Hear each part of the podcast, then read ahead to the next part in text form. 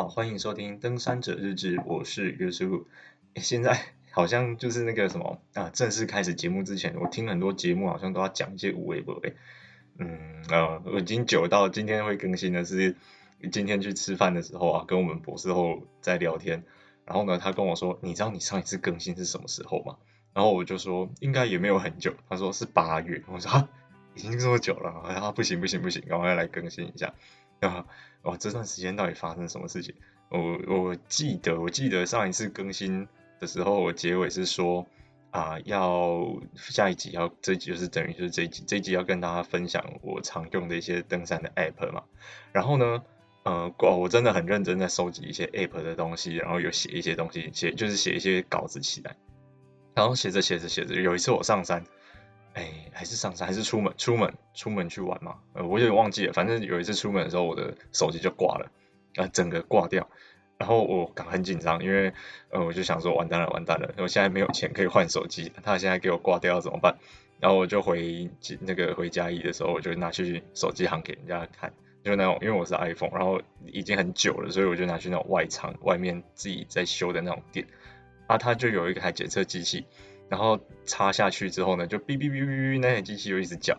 嗯，那个店员就跟我说：“你有没有听到无情的哔哔声？”然后我就想说：“哈，是怎样？”然后我一开始还没有搞清楚状况，因为他好像在跟我呃有点幽默啦，在跟我开玩笑。然后他就跟我说：“这个哔哔声吼，就是电路板主机板短路没救了。”呃，他就说可以考虑换手机了。我说晴天霹雳啊！我说啊，天啊！哦，然后我的那个。呃，原本 App 那些东西啊，就哎，好像又又要再一段时间了。OK，然后我就回家，回家开始研究，就是看要换哪一只手机。我原本想要换回 Android 的，但是有时候就是用用过 iPhone，就觉得哦，那个就是换手机的时候，只要按一个按键，连我的桌布，然后我所有的 App 就呃那个原封不动的换到新的手机上面，这个真的是很方便。然后再加上就是。啊，有一些像是呃一些生苹果生态系的东西啊，有有点难割舍掉。虽然说 Android 的那个东西实在是有一些真的很好用，而且方便太多了，就是比较开放的系统。但是回用过 iPhone 有点回不去。然后反正我后来就那个刷卡刷下去，就买了新的那个 iPhone。对，十四。那时候我本来想说就是要等年终来下来的时候换十四 Pro，然后但是那时候手机坏了。还有急着用，结果就买不到 Pro，就买了十四。呃，十四买下去之后呢，第一个惨烈的消息是，哎，手机买下去大概过两到三个小时，我旧手机突然就复活了，突然就突然就复活了，已经听到无情的哔哔声了。呃，听到无情的哔哔声回来之后，这手手机一买下去，马上就复活，真的是哦天哪！啊，反正复活是复活，我赶快把一些没有备份好的资料赶快再。把它备份起来，这样对，然后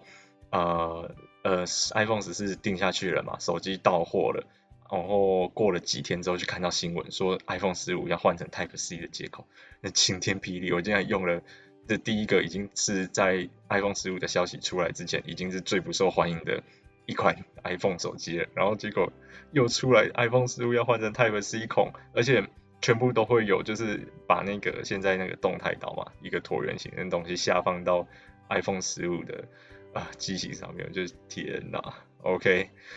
啊天哪，好，反正就是这样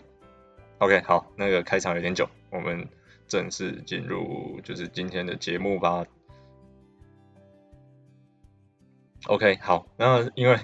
前面有讲嘛，我们的那个呃手机直接烂了，然后。嗯，我原本呢、啊、就是想说要跟大家分享一些一些呃一些 app 啦，对，但是后来我想一想，就是怎么讲，就是有点怪，就是有点不符合我我们这个节目的宗旨。我们这个节目的宗旨就是要跟他呃不是不是很废，就是我我就分享我想分享的，所以这这一集啊，就是今天分享 app 都是我自己本身就一直有在用的。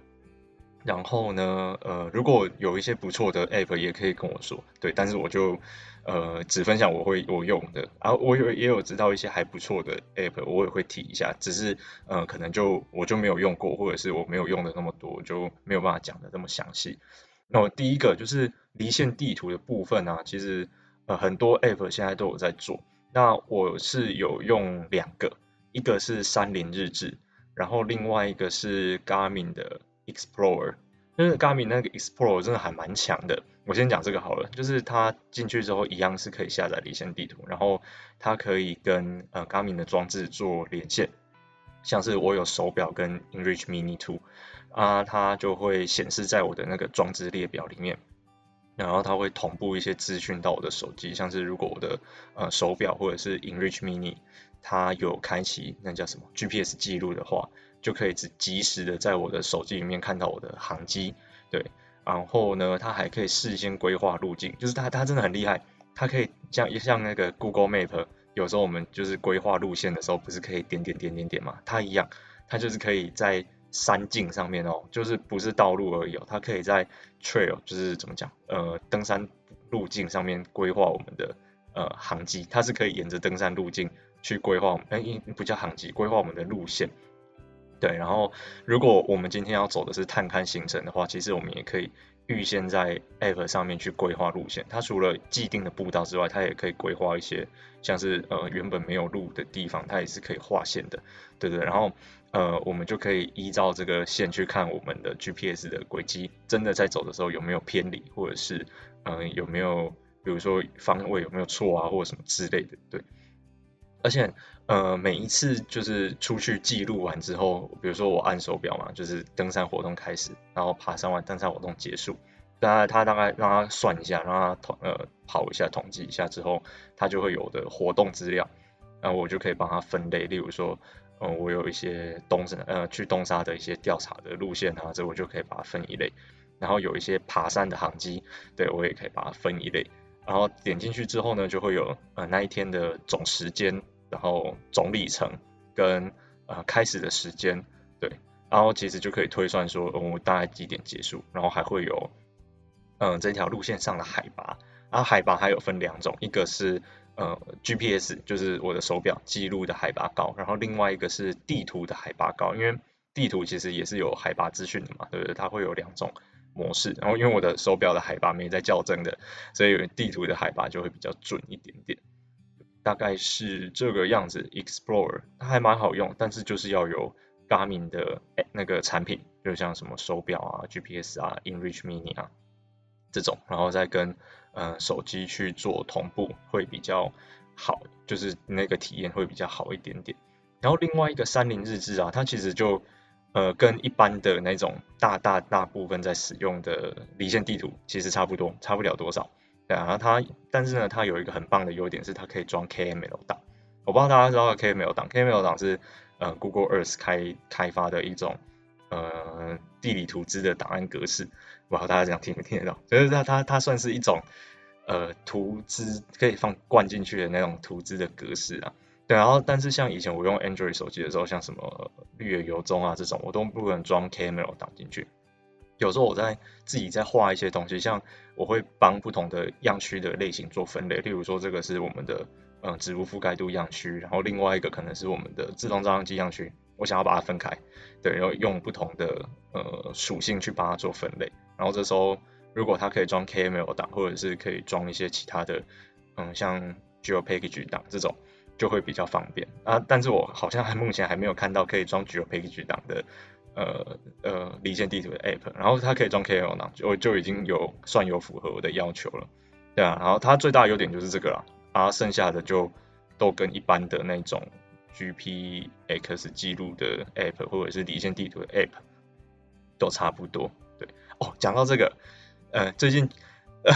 最近这种 GPX GPX 档的这种。啊，那个议题很夯嘛，然后不要再问我，不要再问我对于真格尔的看法，我对这个真的是没什么兴趣。我那时候其实有发一篇限时动态，就是啊，不要再问我了，我真的觉得还好，就是不关我的事情，他呃他们想要怎么样就怎么样。那么不是呃，当然如果把它看成是一件呃登山的呃公共的议题来看的话，其实是我是觉得还是有讨论的价值，毕竟嗯怎么讲，就是它。呃，这样子的事件啊，其实就是可以反映出，比如说现在呃，可能这种商业团，然后再爬海八千公尺的这种商业模式的形态，然后呃，跟以前那种就是比较偏冒险型的，然后他们会想要自己去比如说驾驶自己去探路线，然后自己去搭营，自己去处理一些嗯装备上的问题啊，等等技术性的问题啊，这种就是会有差异。但是怎么讲？我觉得每一个人登山的那种嗯目的其实都不太一样。然后也不是说我在拥护真格，或者是我是特别是偏哪一派的，就是也没有。我只是觉得说。每一个人登山的目的都不太一样。然后，如果我们今天只是站在个人的角度来看的话，那他要这样爬山是他的事情，其实不关我的事。然后我我有呃做，就是没有愧对我自己爬山的初衷，就是比如说我想要为台湾的啊、呃、山，或者是为我喜爱的这个森林去做一些贡献的话，那嗯、我我自己其实顾好我自己就好了。对，我我的想法是这样啊，但是其实他还是有讨论的空间。然后那网络上的讨论已经已经已经已经。不知道发展到哪里去，我我后来就没有再追了。对，然后他我会前面讲到 GPS，就是，呃，之前好像也有讲，有一阵子是在讲说那个 GPX 档造假，嗯、然后又有另外一派是说 GPX 档怎么可能可以造假，然后或者六是说又有说那个 GPX 档可能有被修改过，就是两两边或者是三边之类的不同的说法超级多。然后我后来是想在想说，嗯，只要是人啊，去定义或者是去呃建立出来的这些东西，其实都可以去做更改的。那如果我们不知道要怎么更改，然后或者是我们不会，那只是我们呃能力不足而已。那事实上它，呃是不管什么东西，它都可以去做修改的。例如说，好了，有像我前阵哦，对对对，我最近买车真的是花掉毕生的积蓄，然后现在每个月都穷得要命。哦天呐，但是像行车，我们我的车子的行车记录器好了，又有的人就会不知道怎么去拆车子的内装，然后去把行车记录器的走线藏在车子的内装里面啊，呃，就会想说要花呃花钱，然后请外面师傅帮忙装。那这个就是因为我们不自己不会去修改，或者是去啊、拆装车子的这些零件零配件，所以我们请别人来做。啊，但不代表没有办法做到这件事情。就是那 GPX 档的原理也是一样，它其实打开来就是个文字档。然后我们看要怎么去做变更或者怎么去做修改，这个嗯其实也没有很难。然后啊、对，然后但是我不我不确定啊，我没有办法去呃评论或者是去判断说它的那个 GPS 档到底是不是真的，那个大家就可能再看看吧。这个我我还不够厉害，对。OK，好，我们回到那个 App，反正呢，总之三菱日志就是这样，就是它就是一个可以装 Camera 档的一个 App，我觉得超方便的，因为我就可以灌我自己想要的图层进去。OK，然后下一个我有在用的是看天气的是 Windy，我不知道大家都是用中央气象局的网站在看天气，还是用 Windy？我后来其实就嗯没有再用中央气象局的网站了，因为我就觉得它嗯它就只有显示。那叫什么降雨几率啊？对对对，降雨几率跟风速，然后还有什么？好像就这样吧。就是它它显示的东西太笼统、太粗略了。但是哦，而且它没有办法有一个，就是每一个点的呃天气，就是它不是点状的，然后它就是没办法任意选取点嘛，它一定要选取，比如说呃像起来北风之类的，就是有一个它定它规定好的那些选项才能选。然后不能随便自定义，那其实就啊那个弹性就很低，对。然后我后来比较喜欢用 Windy，是因为它就是可以自定义我想要哪一个点就哪一个点，因为呃它怎么讲？我在呃想一下要怎么解释，它其实是网格状的资料，就是它是欧洲中期，它有一些有其中一个卫星，然后我比较爱用的是其中一个卫星是欧洲中期天气预报中心，呃呃那叫什么？开放的或者是在维护的，对，然后它是有一个叫做 ERA5 的一些资料集，对对，然后它应该是吧，我看一下看一下，等我等我等我等我等我，啊 no，在我看 App 的期间，跟大家分享一下最近我家的猫咪到底在做什么事情。哎，我不确定它是不是 ERA5 的资料集啊，但是我确定它是欧洲中期天气预报中心的资料，对。然后呢，它呃可以选择任意的点嘛，然后它还可以显示说，例如说风速，然后风向、最低温，呃温度均温啊，均温那那个时间点的温度跟露点的温度，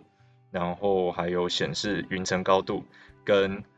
对流雨，还有降雨，哎，就是物语啊，它可以把物语跟雨分开，对，然后其实还蛮准的，就是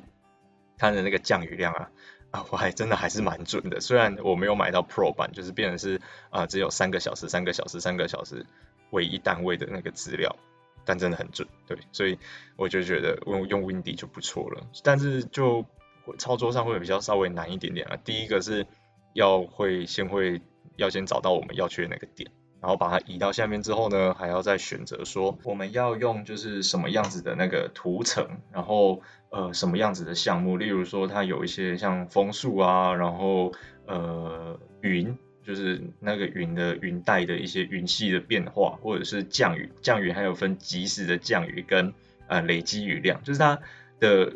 选项很多啊，有点复杂，所以。呃，就是上手会比较有难度，但是如果用习惯的话，我是觉得 Windy 来说会比较好用一点点，嗯，而且它的准确性也蛮高的。当然，这种东西就是大概三天啦，三天会准，但是超过三天就还好，可以当个参考。但是，呃，就真这就还好，就比较没有那么准。然后还有另外一个我常用的一个 App 叫做 Peak Finder，它就是可以看山头了，就。没事就是点开来看看啊，看在在这个点附近的那些山头叫什么名字，还蛮有趣的。就是呃连在低海拔，就是我比如说我在平常在嘉义市啊，或者在哪里，呃就会点开这个 app 来看一下，就是哦，原来原来这附近有这个山哦，这样就是这个山叫这个名字哦，原来那一座常常看到的是这个名字，还蛮有趣的。而且我后来就直接买到，就是直接买断，它有一个付费版嘛。因为才一百多块吧，我就想说，啊，那种像那种呃什么东西，那种两三百块的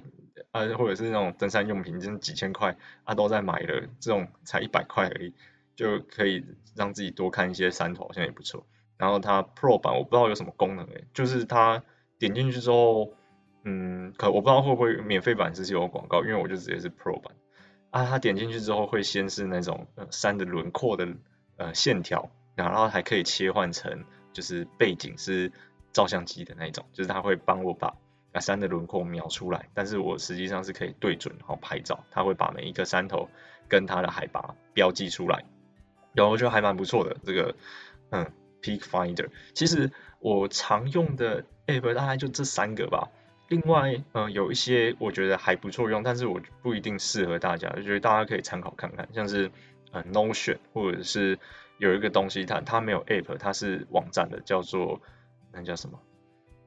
哦，HackMD，突然突然忘记，它 HackMD 就是这两个东西啊，我也是蛮常用的，就是拿来规划呃登山行程用的。它是用可以支援 Markdown 语法，然后它是一个还蛮简单的一个语言啊，对，能支援 Markdown 语法，然后呃在里面就是我会。跟大家协作，就是很多人可以一起共笔，然后来就是打登山行程。例如说，我可以把表格安排进去，然后也可以用 HTML 的语法，像什么 iframe 啊，把呃 Google Map 或者是一些 Google My Map 的一些地图，或者是我先事先规划好的一些路线，镶嵌就是到嵌入到这个网页里面。对，就是觉得还蛮方便的啊。呃，主要是共笔的这个部分啊，就觉得嗯，大家可以一起规划。登山行程，呃，还不错，还蛮好用的，对，嗯，我常用的大概就是这几个吧，呃，剩下就还好。然后 Android 那边啊，我以前有用过，就略有用，就就那样，就是正中规中矩的，那叫什么离线地图城市。最近听说有一个，呃，最近不知道是什么时候开发出来，叫蛙地，就是青蛙的蛙，兄弟的弟，那蛙地，它好像也还蛮强大的，大家。如果是 Android 的，可以试试看，去用用看。然后呢，之前我有用过一个叫做那个 Hiking Books，就啊，它 Hiking Books 好像有追踪我的 Podcast IG，对对对。然后那个 Hiking Books 就是记录登山行程嘛，然后里面还有一些其他人的记录啊，或者是呃相片这种，就是可以看，然后他们的时间点，然后呃，比如说几点几分到哪里，几点几分到哪里，就是反正就是行程记录啊。然后后来就。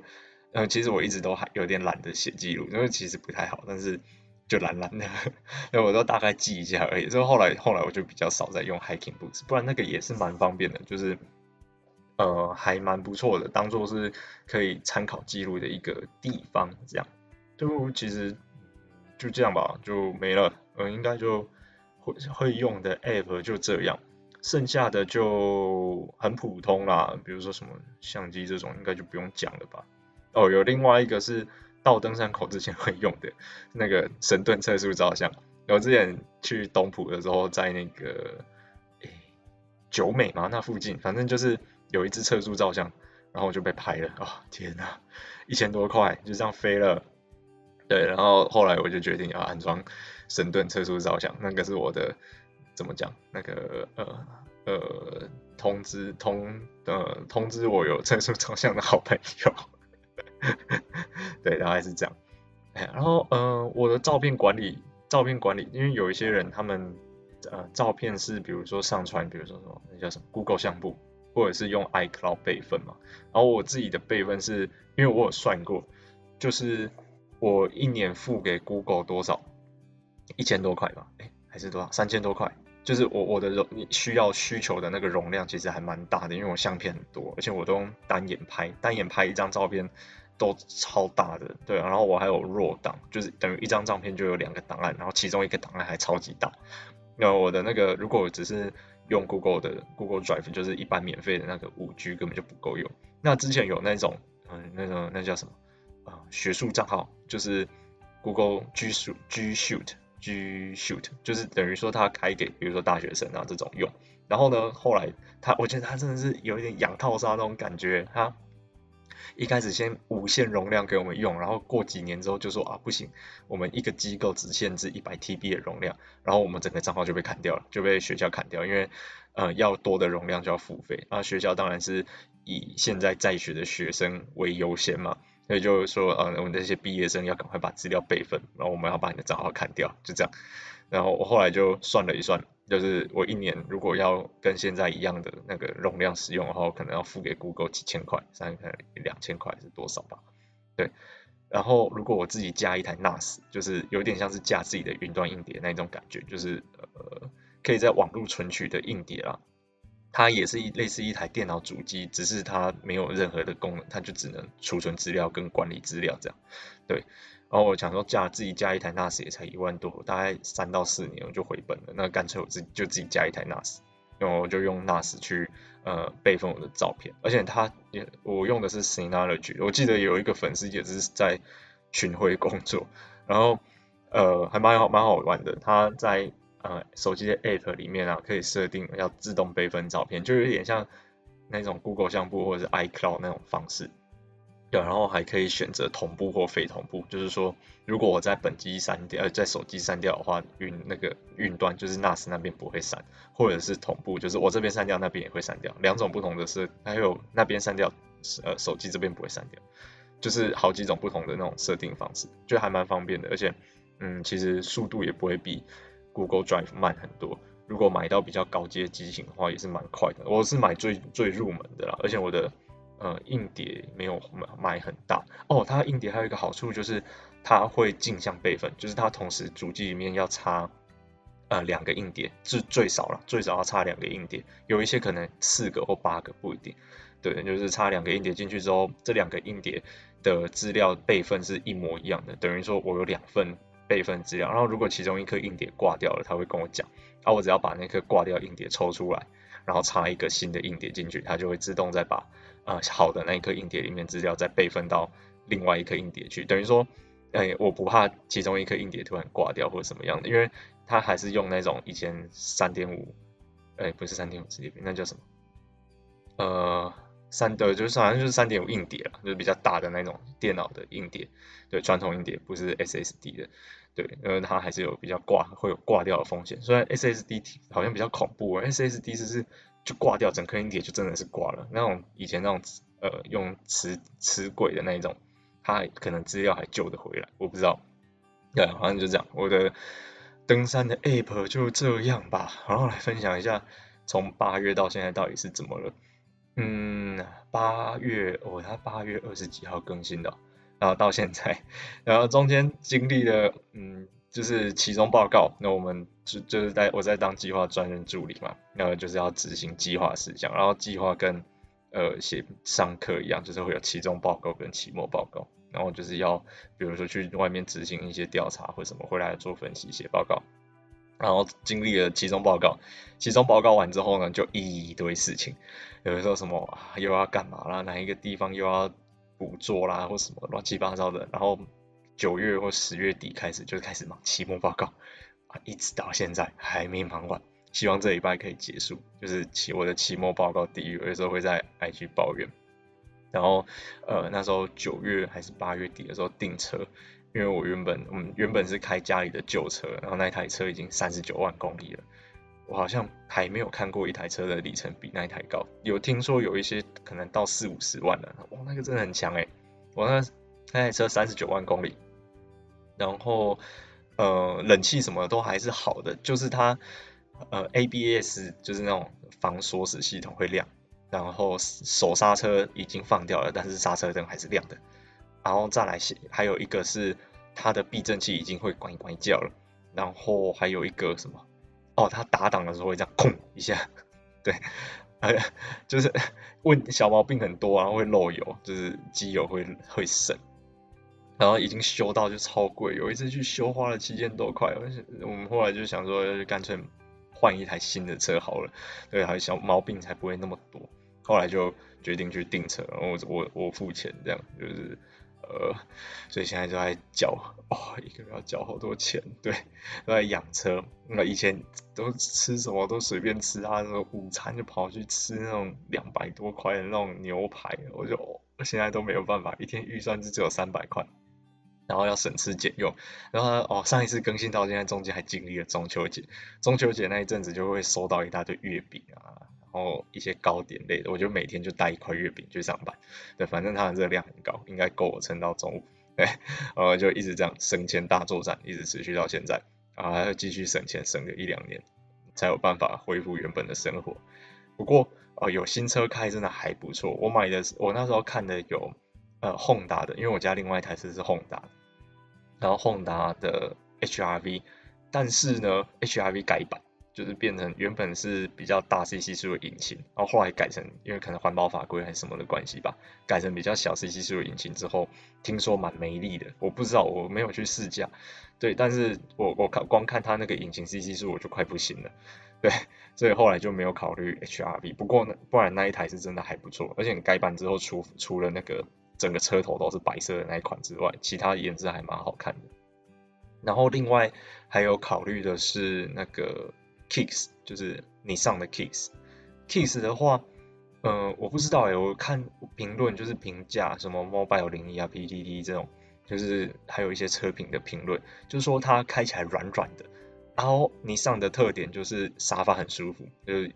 我看还有网友说买沙发送车子，超好笑的，反正他们家的那个优势就是坐起来舒适性很高。只是我不太喜欢那种调调，就是每个人喜欢的那种状况不一样，没有哪一个比较好比较坏，就是真的是要去真的去试过才知道。然后我不太喜欢那种软软的调调，对，就是舒服是很舒服，但是我就觉得少了那种啊操操纵操纵车子的那种乐趣，就是呃路感就比较没有那么明确。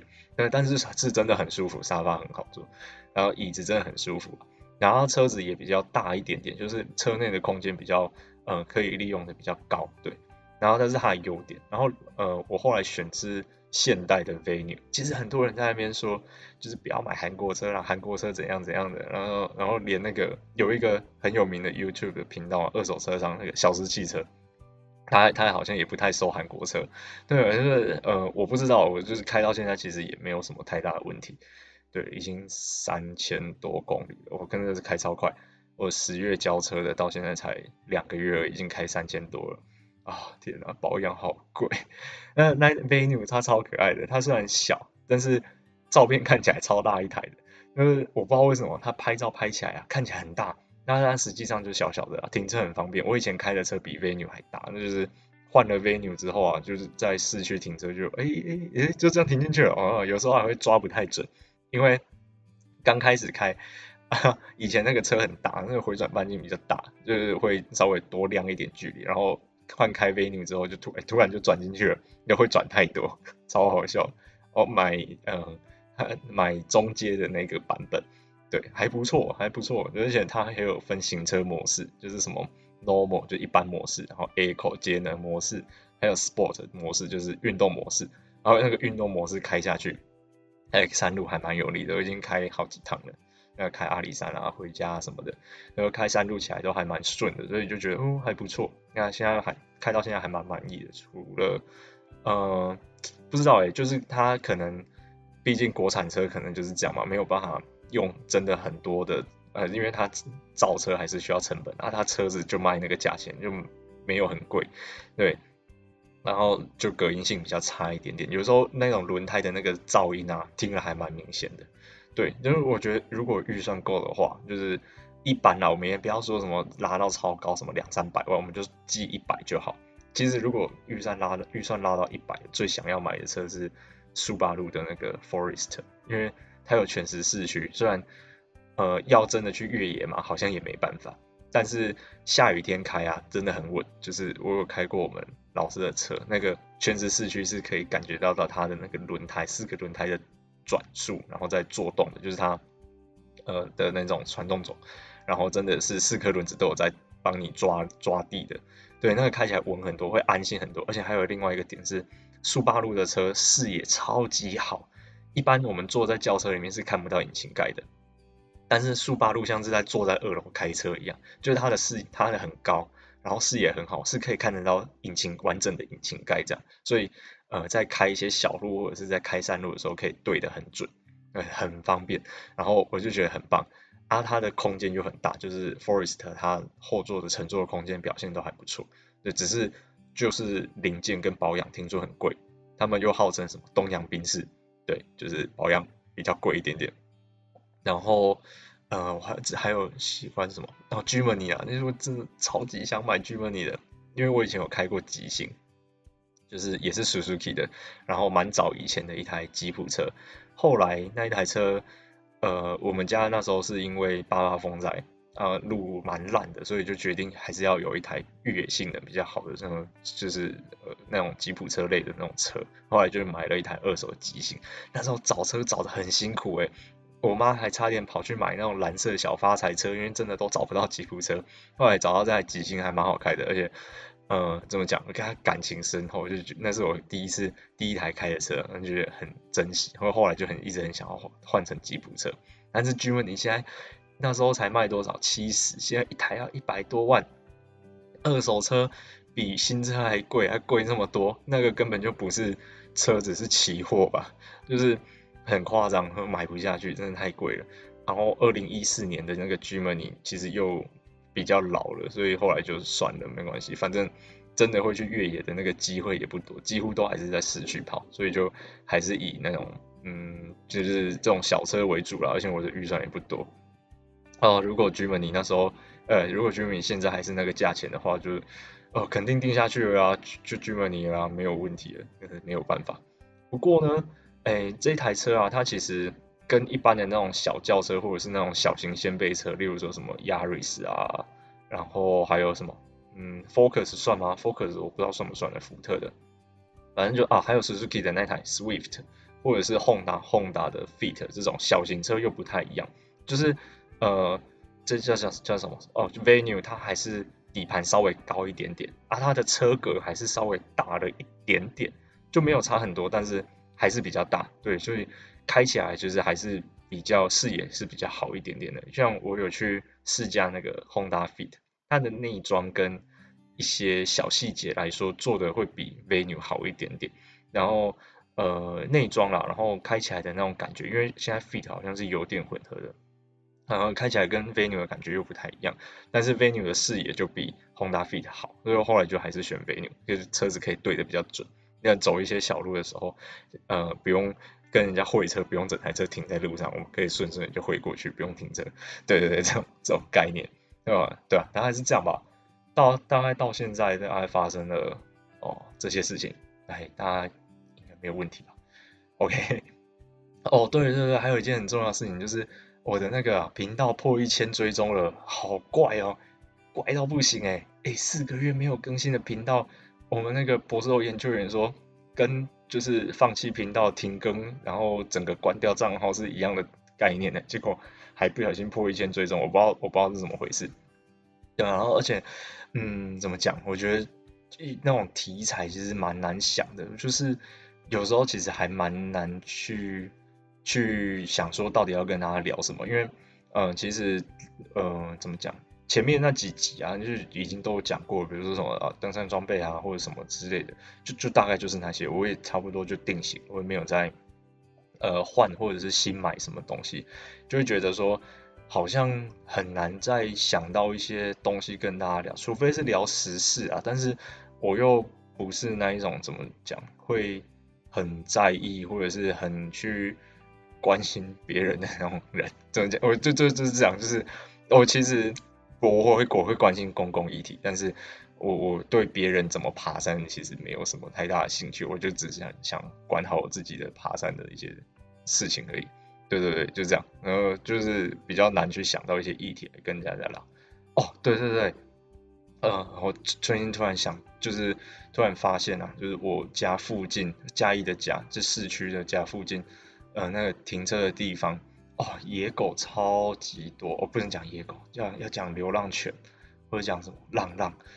哦，超级多的，已经多到我觉得有点困扰。就是我早上去开车的时候，大概都会有什么两三只狗趴在我的车子底下睡觉，我都很怕它们去，比如说晚上想要玩啊，或者是想要干嘛去啃我的轮胎之类的，就是嗯有点困扰。而且我晚上自己走回家的时候，那个狗成群结队，其实蛮有。有时候会有攻击性哦，不能讲一直都是有攻击性，但是，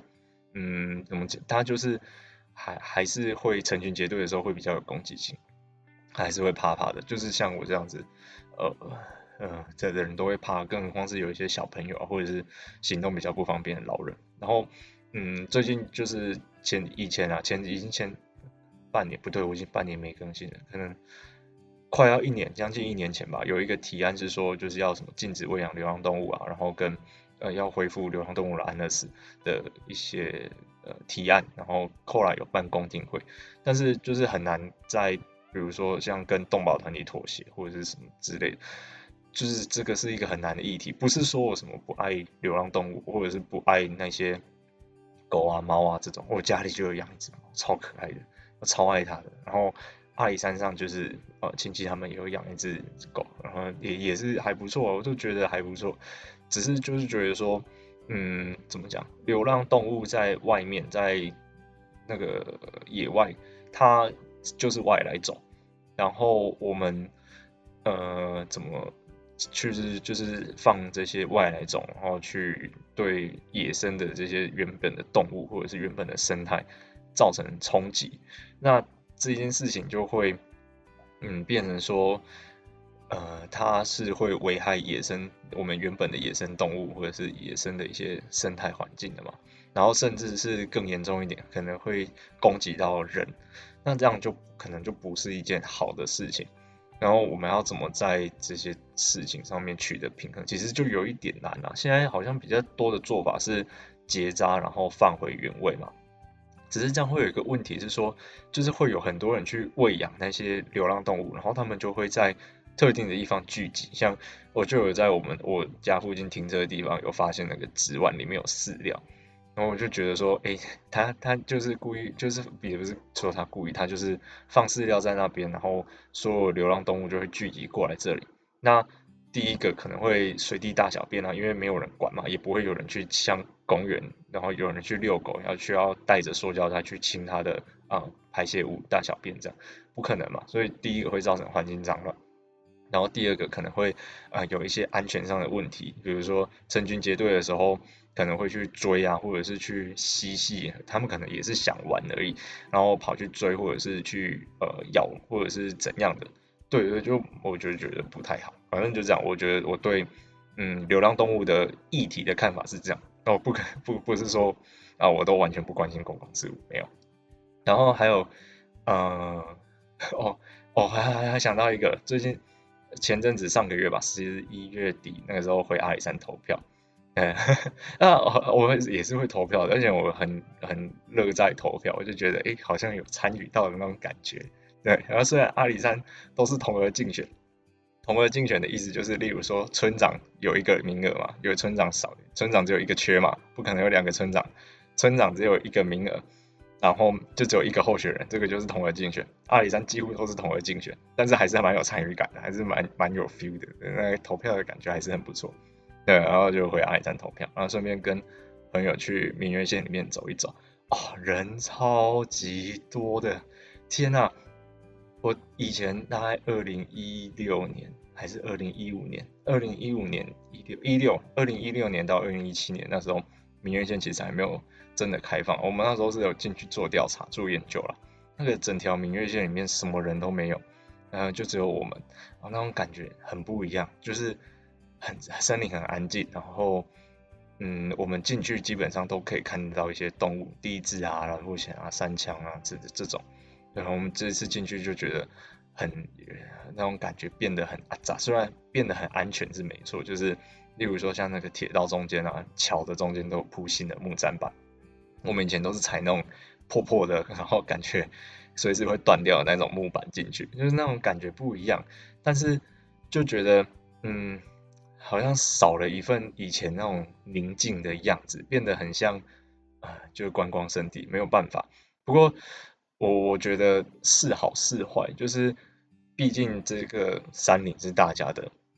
每一个人应该都要有机会去，就是造访它，而不是说就是整个都关起来，大家都不能进去。只是就觉得，嗯，大家的那个，呃，比如说像垃圾啊，或者是什么这种东西，都还无痕山林的观念啊，可能还是要再强一点点。我就觉得整个环境很乱，然后很嘈杂，很很难去享受到那种森林里的宁静。就嗯，不知道诶，我也觉得这个。也很难取得平衡啊，毕竟大家都想要去美丽的地方嘛，看漂亮的风景。只是在看这些风景，或者是去走这些步道，或者是登山的同时，我们要怎么去呃维护这样子的环境，然后呃把这些资源留给更后面的人，下一代啊或什么的去享受，就很难。然后呃有一些地方像白雪村，白雪村那时候。呃，其实我一开始也不太知道这个地方，以前很久以前有听过，然后有听家里以前的人长辈有讲过，只是我一直都没有去想。然后是后来，哦，那个雪阳在跟我聊，对，聊一聊，他就他就问我知不知道这个地方，我说，哎，好像我去问一下，回家里问一下，然后家里人就说以前有旧路从新高口直接下去，然后沿着那个波波游戏那边还有一个吊桥，后来有人找到。对，然后就是可以一路通到白雪村，然后然后以前那边还会有一条啊旧的铁路支线啊什么什么的，呃很有兴趣去去去探访，那去想说去走走看。后来那一阵子是因为啊脚受伤，所以没有办法下去。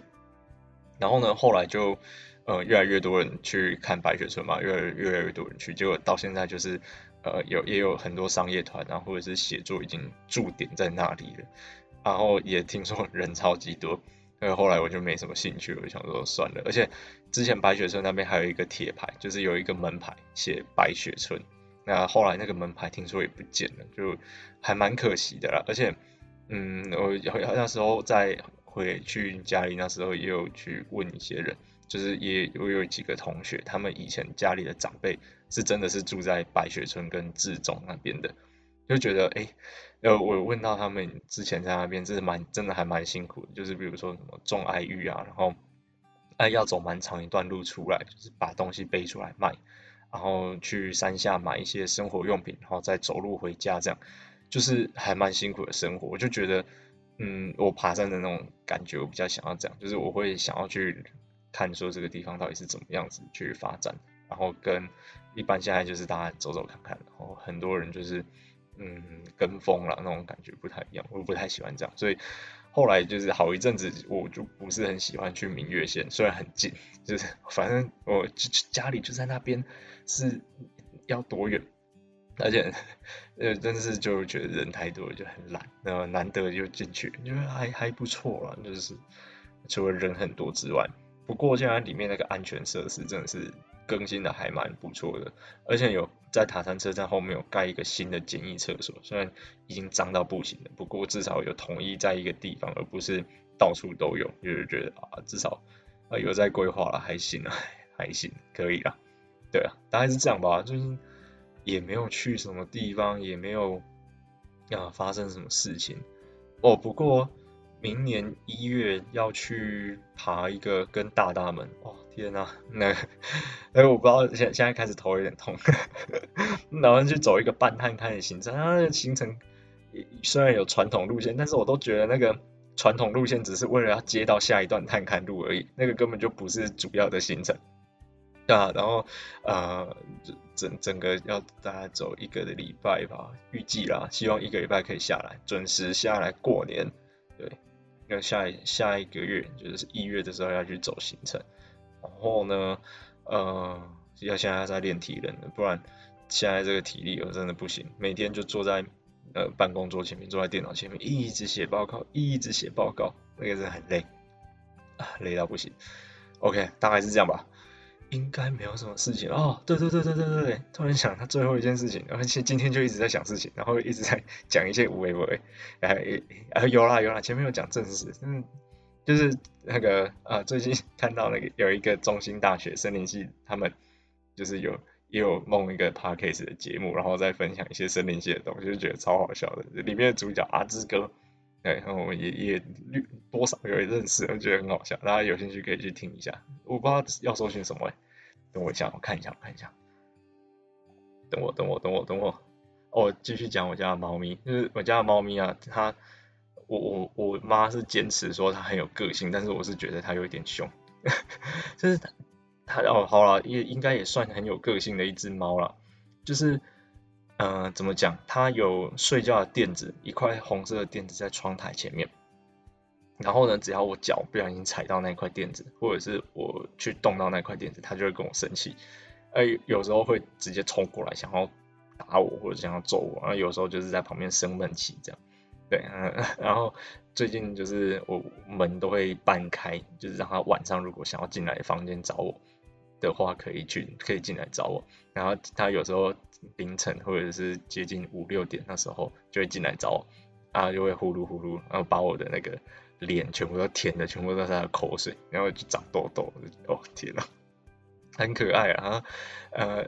还蛮真的是蛮有个性的一只猫，就是它每天固定的时间就会必须要去巡逻家里的每一个地方，然后呢，它最奇怪最奇怪的是，呃，它想要巡逻我房间的时间都是我在洗澡的时候。我在我在那个厕所里面洗澡，洗到一半，它就上面喵，一直喵，一直喵，一直喵，嗯，喵的那样喵那样很可怜的声音，喵的好喵到好像它都我都觉得是我要遗弃它还是怎样，然后然后后来我就就是赶快先擦一下身体，它出来看，然后它就一直要进去我的房间里面，然后我就开门让它进去房间里面，然后它就进去晃两圈，然后就出来就走了。就也也也也也不说是不也不说声谢谢，就直接闪人，这样每次都是趁我洗澡的时间要来巡视我的房间。而且我最近有读一本就是猫咪行为学的书，他说猫咪一天中最重要的五件事情就是吃饭、睡觉、理毛、狩猎跟巡逻。然后其中一件事情没有达到的话，可能他那天浑身就会不对劲，心情就会不好。所以我都要尽量满足他的狩猎需求。对哦，找到了，我找到了，那个 podcast 的名称叫什么？跟你生小孩，森是那个森林的森啊，超好笑。他们那个第一集啊，我的第一集都是什么 EP one、EP two，他们的第一集是第一胎，超级好笑，大家大家可以去听听看，对，大概是这样吧。OK 了，好好好，就这样，不要再拖了，再拖下去就太多了。OK，我是 User Guru，我们下次再见，拜拜，拜拜。